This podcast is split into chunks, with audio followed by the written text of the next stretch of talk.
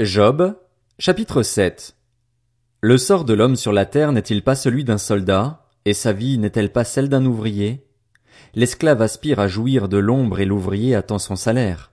De même, j'ai hérité de mois de douleur, on m'a attribué des nuits de souffrance. Je me couche en disant, quand pourrais-je me lever?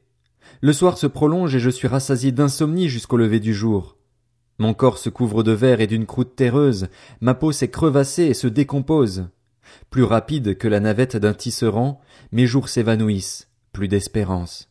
Mon Dieu, souviens-toi que ma vie est un simple souffle.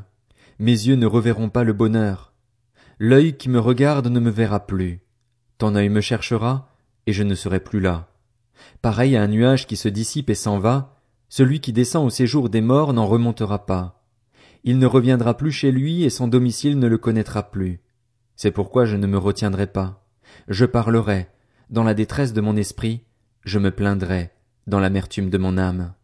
Suis-je une mer ou un monstre marin pour que tu places des gardes autour de moi? Quand je me dis, mon divan me soulagera, mon lit calmera mes douleurs, tu m'effraies par des rêves, tu m'assailles de visions. Je voudrais être étranglé, je voudrais mourir plutôt que d'être réduit à l'état de squelette. Je suis dégoûté. Je n'en ai plus pour longtemps.